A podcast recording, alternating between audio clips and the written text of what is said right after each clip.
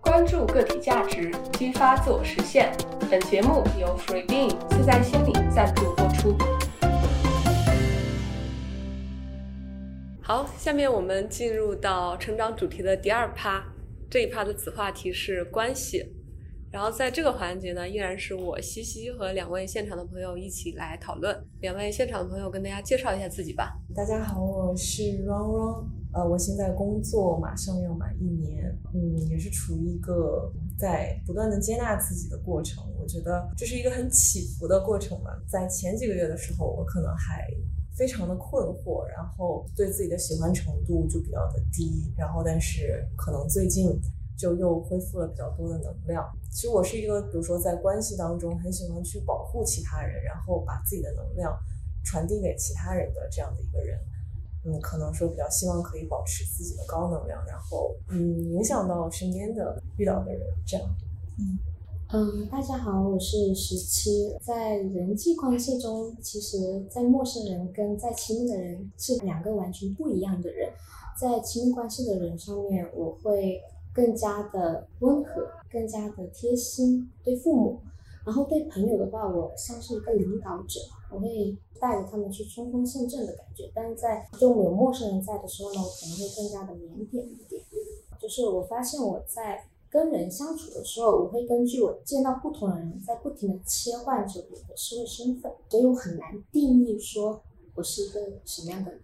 那你们在关系上面有没有什么困扰？会有的，就是无论是跟父母还是跟工作上的同事，然后我自己想一想，反而是跟朋友是最少矛盾的。然后我很认真思考了一下为什么，发现是朋友是我自己选的，他不是我生来就拥有的，像我的父母，像我的老师，像我的同事，是这个工作给我的，所以我们反而是最少矛盾、最能聊得来的。我跟朋友相处是。最自在的，你好像没有什么困扰。有，应该怎么说？我还蛮多困扰的。对，一个最近最大的一个困扰就是我已经二十五岁，然后我一直都没有拍拖过。家里人都很担心我的一个点就是，你为什么还不去寻找你的爱人、你的伴侣、你的人生的另一半？然后就说你可以去尝试一下进入到人生的一个新的阶段。但是我自己在不断的反思为什么的时候，我发现。我好像我现在的人际关系就能满足我的需要了。我有倾诉的对象，我好像没有什么不能对他们聊的。就爱人，很多时候我问他们为什么你要需要一个爱人呢？他们说需要一个可以背靠背的人，需要一个可以倾诉的对象，任何事情都可以跟他说。然后我想，我可能还没有找到这样的一个人，或者说我已经找到了，你，还不是很需要，嗯。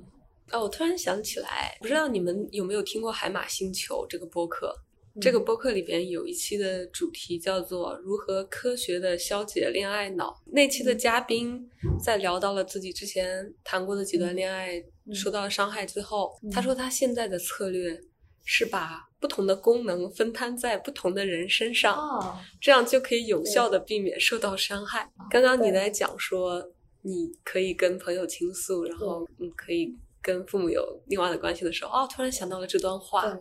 完全就是这个意思。嗯，很多爱人的功能，好像父母跟朋友都可以替代掉。嗯，可能还有爱人无法替代的功能，但是我暂时也不需要。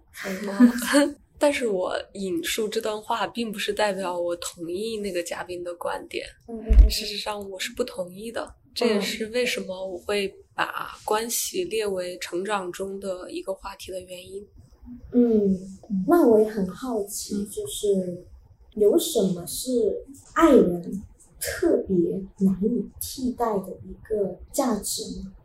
不能说我已经想得很清楚了，嗯嗯，但是我会有一种感觉，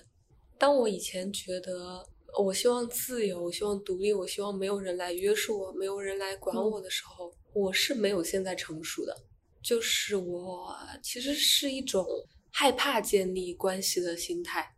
因为我觉得我连我自己都负责不了，我不可能为另外一个人负责。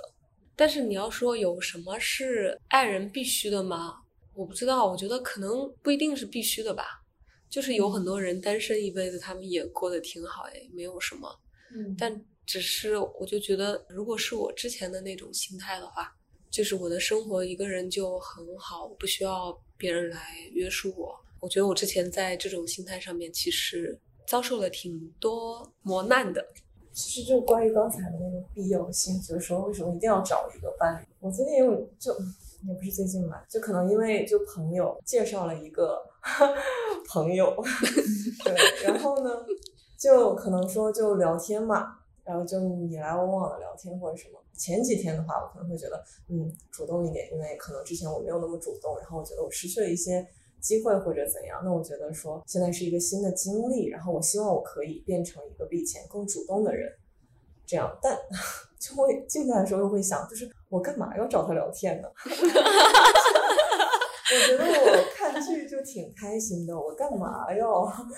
就是去做这些，就感觉不到什么。就是意义对，然后但可能说就是在聊到一个哎你突然间感兴趣的话题的时候，就感觉当时有一种我没有在做聊天这件事情，就是没有那么刻意，但是好像就哎突然间来了兴趣，挺开心的。然后就像刚才还有另一个问题，就是这个伴侣究竟能提供什么，就是是他的不可替代性。然后我就觉得可能会不会是一个人类对另一个人类的那种好像无条件的肯定和接纳。就是一个健康状态下，哎，那我想问你，你希望的是有个伴侣能够给你提供无条件的肯定和接纳，还是你希望有一个人你可以给他提供无条件的肯定和接纳？我觉得吧，两个都不可能，就是很理想的状况。但我觉得，如果说很巧的情况，就是说他在意的点，就他觉得他不好的点，刚好是我不在意的。我觉得无所谓啊，然后我就可以给他很大的鼓励。然后呢，可能说我觉得我不好的点，对方刚好也觉得，嗯，我觉得其实也没什么，很理解你或者怎样。那我觉得就是一个我很期待的非常巧的关系。这种就感觉在我看来就是一种比较无条件的接纳。那听起来你的理想状态里边，两个人好像就是两块拼图或者是齿轮，就是刚好那个要刚好卡上，是了很多什么对。非常的 solo 的原因。说起来这个，我知道这个场域是因为我之前来过这里参加过一次活动，是关于一个戏剧疗愈的活动。我就是在那个就是那个活动里面获得一个非常好的体验。活动要求让我们全程是用非语言，就是用身体来交流。我发现全程我们竟然都能互相用身体语言，能够知道对方想表达什么，意思竟然。完全表达出来，而且体会的那么深刻，所以我对这场活动还有这个地方产生了一个特别深厚的一个连接。然后对于那个人有一个特别深厚的连接。我从此知道，原来真的可以跟一个人就素不相识的人，在短短的一个半小时内可以产生这么大的一个连接。即使我不知道他是做什么的，他是来自何方，但是我完全完全记住了他，完全接纳了他。然后他也接纳了我，我觉得这个太神奇了，所以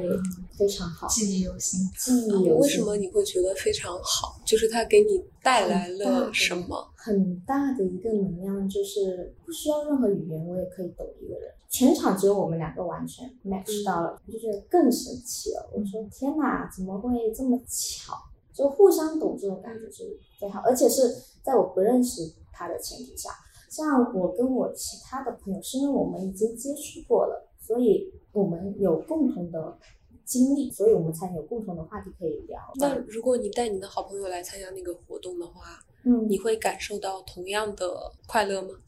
我觉得可能会，因为就是我跟他已经聊过很多次了，我知道他是懂我的，我也知道我是懂他的，就没有这种突然间一个半小时带来的震撼感，就是可以完全信任一个陌生人的这种。震撼感，信任他懂我，他也信任我懂他。所以，我能不能理解为，就是你的这种感受里边，其实有很大一部分是包含着一种新奇感和震撼感的。对，是的。然后他可能感受到了那个关系是实实在在在那儿，他不是假的，不是假的。那种那种真实感是非常会让人比较触动的。就是关系为什么对人，就是好像平常也不觉得非要或者是很重要，但是你真的感受到的时候，你又会感觉到真的很美妙。对，就是这不是你的爱人，不是你的朋友，不是你的同事，他只是一个陌生人。但是通过这一个地方，通过这个小小的活动，我们认识了，彼此交流了，每个交流都是可触达的，嗯，也有回应的。因为在很多人际交往中，很多时候我表达了，但是对方没有感受到，或者是互相都有表达，但是都没有到达深处啊。嗯，就很多人际交往就像海面上的光一样，就是光而已，过后就不存在。嗯，我能理解你说的这种，就是深入的交流的感觉。嗯但是我更关注的是，刚刚你的描述里和蓉蓉的描述里边都会提到一些形容词，让我感觉就是你们是比较相信那种冥冥注定的那种感觉，就是因为什么机缘巧合，在哪里碰到了一个人，刚好这个人跟我又特别的合适，而且这种感觉会让你们觉得更加的震撼，因为它不是你刻意去安排的，嗯，也有可能。嗯，我想说的就是，哎，其实我以前的感情观也是这样的。嗯 我想分享最近读的一本书，是一本社会学的著作，叫做《爱为什么痛》。这本书其实它主要讲的就是为什么现代的爱情会让人感觉到比以前更多的痛苦。然后他解释了现代爱情发生的两个很重要的依据。嗯第一个依据就是，要么这种感情是冥冥之中的，就是你感觉到一股你完全无法抗拒的热情。嗯然后这种热情的巨大力量让你确定就是对方了，这就是你想要的亲密关系。第二种原因就是你非常清楚你是谁，你需要一个什么样的人，嗯，然后你去找到一个这样的人。他说，其实爱情中现在存在的最大的痛苦就是我们无法获得一个确定性，而确定性只能由这本书中刚刚讲到这两种原因获得。除了这两种原因之外，我们没有办法去选择一个自己的亲密关系的对象的。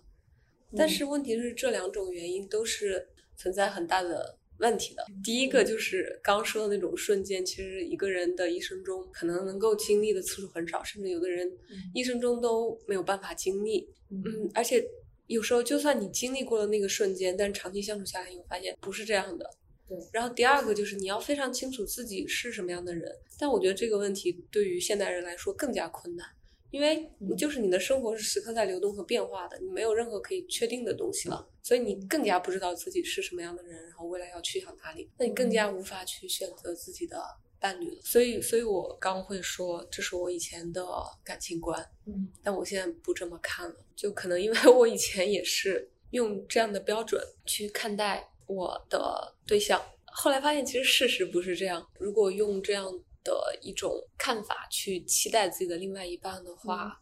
可能会遇到很多之前无法预料到的问题。你作为一个过来人，你对我们这种就是马上要三十岁，但是还保持着这种感情观的人，有什么建议？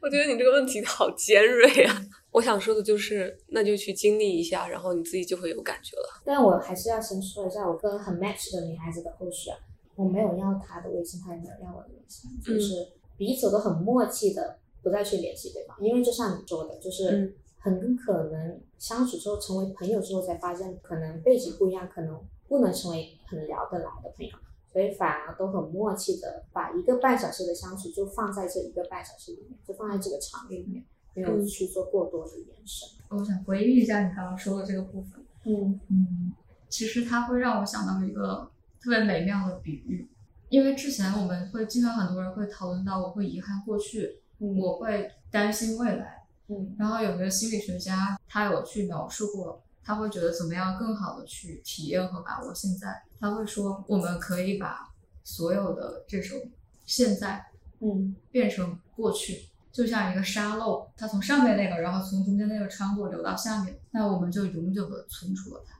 那么就是一种对现在也是非常深入的体验，真诚认真的体验，但同时我们也永久的把它保存下来，这是任何人都拿走不了的记忆，而且它对你来讲是真实的。嗯，对，啊我们就把所谓的现在或者是甚至是未来也可以保存成过去，因为每一个未来就是明天发生的嘛。然后明天我要经历一些事情，我就让它按照我想要的办法，或者是我想要的方式，或者是我想体验到的，我真实体验到的，把它永久的存储下来。那么它就是一份非常坚实的基础和记忆。我们也不必天天去想我曾经很遗憾，或者我明天又很焦虑。这是我觉得他对所谓的焦虑或者是那种抑郁，就是担心或者懊悔，非常美好的一个很富有美学的一个理解和解释。然后我想聊一下这个话题的原因，是我们好像是从关系开始讲起的。这个爱情只是关系中的一种维度上的关系。然后其实我能感觉到你刚刚说的，你跟那个女生在自在做那个活动的时候，其实它是非常纯粹的一种关系。没错，是这个场域才给予了这么纯粹的条件。对的。然后我们在这个关系中体验到所有的美好，对于你来讲一定都是真实的，不是幻想出来或者是别人虚构的。就是为什么我们需要关系，这其实很重要的一个答案。你刚刚说的也非常的就是有启发，就是你也表达了这个人以后其实可能也跟你没有什么联系，但是尽管如此，那一刻的那个关系它是真诚的，你作为一个人是能感受到的，那它就是值得的。而且这段记忆可以不断的滋润我，对，就我时时刻刻就想到这件事情，都可以从中汲取一些对这件记忆很美妙的感觉，然后有可能会有些力量。对我都能被一个陌生人给接纳住或者拖住。对，嗯他给了我这个真实的东西，这个是发生过的，所以关系是其实对于人蛮重要的。就不管我们平常可能有很忙碌啊，或者有自己的生活计划，但是那个连接感产生的那一瞬间，好像就会让我们的存在更加的稳固。对，然后就是在关系里面，我们为什么又好像特别喜欢去聊这个恋爱关系，或者是这种伴侣关系？我个人的一个一个想法，是因为特别是伴侣关系，可能长期的一个关系，可能不止那么短期的一个关系，它可能是我们人生中唯一由自己选择的，然后同时需要承担可能很大的责任的一种关系。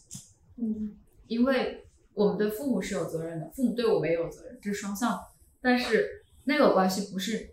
你作为孩子去选择，就是这种关系的责任和牵绊肯定是在的。但是对于你这个主体来讲，它不是由你去发起的一个选择。然后朋友是由你发起的选择，但是它通常不会那么的深，因为大家都有自己各自的生活，它不会纠缠在一起。唯独伴侣这个关系是由你作为一个主体，你去主动选择。当然你可以不选择，但是一旦你选择，就是你去主动选择，而且会很深的一个关系。所以这个议题，这是它为什么很重要的原因。而且这样的一种主动选择卷入一个特别需要负责任的深度关系，实际上对于个体来讲是有很大的挑战的，因为每一个人都想要自由，所以这种关系就是它会非常有张力。你卷入了一个很深刻的关系，但是同时你也要承担很多的责任，远远比你跟朋友之间承担那种责任是要复杂的。然后它对你生活的影响可能也大概率是会比其他的关系影响会要大的。如果你存在有有这样的一个关系。对于个人来讲，就是一个很大的挑战，因为你跟别人可能你有一个友情，友情不会让你感觉到那么的麻烦，那么的被牵制，那么的失去自由，而且还限制你的选择权。你跟这个人在一起了，你从道德层面来讲，你至少不能同一段时间你跟很多不同的人在在一起。但是你朋友，你十个朋友、二十个朋友、一百个朋友，这都没有问题。所以这个是为什么我们会来，会很多人都会不由自主的，无论是从哪个角度会。看到这个恋爱关系或者伴侣关系中间的很重要的原因或者视角，就是因为这个关系的独特性以及它对于你作为一个个体的也有浪漫也有好的部分，但也有很大的限制的部分。嗯，对。其实为什么会把关系作为成长中很重要的一部分？最近看的阿德勒的理论对我启发挺大的。他把人生课题分成三个课题，第一个课题是工作，第二个课题是交友，其实就是人际关系。第三个课题就是爱的课题，就他认为说，我们人生中主要面对的就是这三个课题，而且这三个课题其实归根结底都是与人的关系的课题。那在工作课题里面，我们要处理的和人的关系是最简单的，因为我们只需要建立起一定条件下的信任关系就行了。就比如说我们在工作中都是朝着同样的目标去努力的，只要我们基于对这个目标的共同的认同，那我们就可以成为工作关系。然后交友关系中会要更难一点，可能如果你你需要结交真的朋友的话，你真的是需要对他完全的接纳。你当然会有好朋友，你的好朋友会有缺点，但是你知道他有这些缺点，你还是会把他当成好朋友。这个对人的要求就会更高，也是会更难处理的。然后最难处理的其实就是关于爱的课题。其实爱的课题背后不仅仅涉及的是我们和另外一个人的关系，但其实这个爱没有那么的局限于亲密关系、伴侣，但是就是它的立足点是在聊这个亲密关系上面。就这里边，阿德勒提出一个观点，就是爱到底是什么呢？就是真正的爱，可能不是说你被另外一个人喜欢，然后或者说，呃，你们两个互相欣赏对方的外表、对方的某些条件，然后对方的某些人格特质，这个好像都不是最核心的。这些东西可能是催化爱的一些外在条件，但是真正的爱是你选择你去无条件的接受他，然后你去承担起和他在一起的责任。哦，如果你能够做到这件事情的话，那你的人生才是真正的走向成熟，因为你会为自己负责，因为你去承担起跟另外一个人的责任，其实也是你在为自己的人生负责。因为他提到这里有一个隐藏的一个前提，就是人的内心里边都是有共同体的需求的，都会希望自己有归属感。可能这个归属感是归属于一个家庭，或者归属于一个小团体，或者说归属于一个更大的团体，但。归属感是人类共同的需求，而人想要体验的归属感，首先要做的就是你能够承担起在这个关系中的责任，你才可能体验到归属感。那如果你不懂得如何跟其他人建立起一段爱的关系的话，那你可能就无法寻找到这种归属感的需求。你刚刚讲的那个阿德勒说要承担责任嘛，其实这个关系，我觉得跟你跟父母的关系真的它的区别就在于，因为完全来自于你的选择，所以全部责任都是你。嗯，对，但是跟父母永远可以说，我真的觉得，而且也确实有可能存在很不靠谱的父母。我可以把这个抱怨或者责怪弄到别人身上，比如说我的父亲或者母亲，反正每个人都要承担一定的责任。但是这个爱侣是你选的，所以这种责任是很不一样的一个责任。我去理解、猜想去理解他，就为什么他会觉得走向成熟的人生可能是需要经历这个，因为这个是一个很完整的责任体。对，是这样的。之前我是觉得，就是因为我很长时间没有去对一个人产生喜欢的感觉，然后就可能都会怀疑有没有爱的能力，就感觉会有回避型依恋式的那种，就那种感觉。后面我就在猜想，是不是自己没有勇气，其实去接纳另一个人，或者说没有勇气去相信另一个人可以接纳自己，然后就没有勇气去做出那样的选择。然后后面呢，就可能觉得。这个勇气也是可以选择，我可以选择我拥有这个勇气，然后去迈出第一步。然后如果搞砸了的话，那就搞砸了吧，好像也没什么。哦，我一定要补一句，就刚才小七说的那个故事，我觉得好浪漫。就是它的浪漫，就给我一种感觉是在于它就像是一个一个悲剧的电影。其实小的时候，其实我 get 不到悲剧，就是我会可能提前去看一下影评。这个电影如果说我知道它不是一个 happy ending。我就不会去看了。但后来突然，我感觉我成熟的 一个标志就是，我突然间觉得这种没有后续发展的这样的一个突然戛然而止的这样的一个 ending，是一个很美好、很浪漫的一个去向，就是其中的一种方向。嗯，然后他没有继续下去，然后就刚才这个就突然让我想到，就是我特别喜欢的一个美剧是《傲骨贤妻》，然后对 Will，就是 Will 当时评价他们的这个感情的时候，他就说。It's romantic because it it didn't happen，就是它浪漫是因为它没有发生。我觉得刚才他这个就是 It's romantic because it didn't happen，然后我就觉得嗯，就是要补这样一句，就是好喜欢。其实浪漫主义也是人类进入现代之后生长出来的一种文化。我想说的就是，因为我自己经历过那个很浪漫主义的阶段，然后后来我才发现，人也可以选择不浪漫主义。嗯，就是没有哪种好或者更好，但它其实只是一种选择，而且有时候我们认为，哦，它可能是一个更高层级的存在，只是基于我们当时的认识是这样的。我挺推荐一个播客节目叫翻转电台的，他的主播叫李厚辰，李厚辰他一直非常反对浪漫主义，就是我是觉得他的观点可以作为一种参考。其实我们可能就是多接受了一些不同的观点之后，会更加有自己的判断吧。就直到现在，我都还觉得浪漫主义很美好，特别是看《爱在三部曲》的第一部的时候，还是觉得特别美，特别美。但是就也会认识到，就是生活中还有一些其他的东西。我觉得我能理解啊，就是这件事情给我是很大的滋养，但是它并不是我生活的全部。我觉得是因为那段时间我已经太缺少跟其他人的交流了，大家都很忙，就那段时间三四月份是深圳疫情最严重的时候嘛，就是一个陌生人给我一个这样的信念而已，还是一个很大的激励。但是比起这个，日常生活中跟朋友的每一次的聊天，反而是一种更踏实、更细水长流的温暖。嗯，对，是不一样的一个感觉。这两种都是一个很美好的存在。但是像刚刚说到的关系，其实我也有就刚通过刚刚的对话有想过，为什么我不选择去展开一个恋爱关系？我觉得不单单只是呃，像我刚刚说的，我觉得爱人可能就其他的价值都被我父母或者是我的朋友替代掉了，而是我花了更多的时间去想我要怎么爱我自己。嗯就是我觉得关系不单只是我跟外人、我跟社会的关系，还有我跟我自己的关系。对，这个是我觉得我一直在思考的议题，我自己都没有想明白这个问题。嗯我花了很多时间在思考这个问题，我根本没有其他的精力去想我要怎么去展开一段跟一个伴侣的关系。嗯对，我要怎么爱我自己呢？像你们刚刚说到的，去接纳自己，去给自己做承诺，我觉得是一个很好的一个途径。但我自己思考的时候是，我自己在现实生活中反而是被很多这样的关系给牵绊住了。嗯比如说我现在工作了，发现我们刚刚聊的话题基本上一上来就是我工作了几年，好都没有其他任何的表达了。你喜欢些什么呢？你喜欢做些什么呢？或者是你想要去哪呢？这些都没有提到，就是我工作了几年，我多少岁，没有，就是我们每个人对自己的一个描述，好像就是我们被工作、被家庭定义了我们是谁。就除了工作之外，你是谁？除了工作之外，你能成为什么样的人？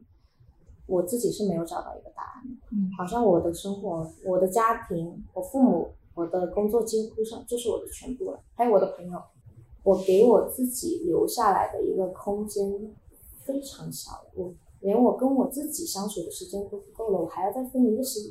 时间给另外一个人。天哪，那我真的是 hold 不住，我自己是这么觉得的。我刚刚又思考了一下，我觉得是的，就是爱自己肯定是最重要的，一定是。对就是有的时候我们在关系中会感觉到难受，其实是不够爱自己，嗯放弃了自己的利益去优先考虑别人，然后试图做到去迎合别人。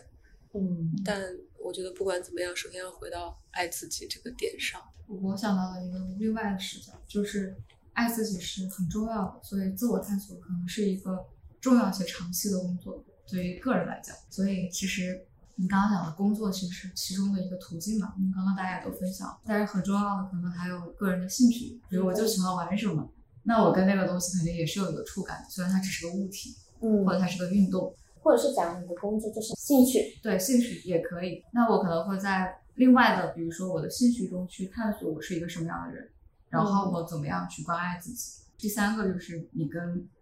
他者的关系也是一个镜子，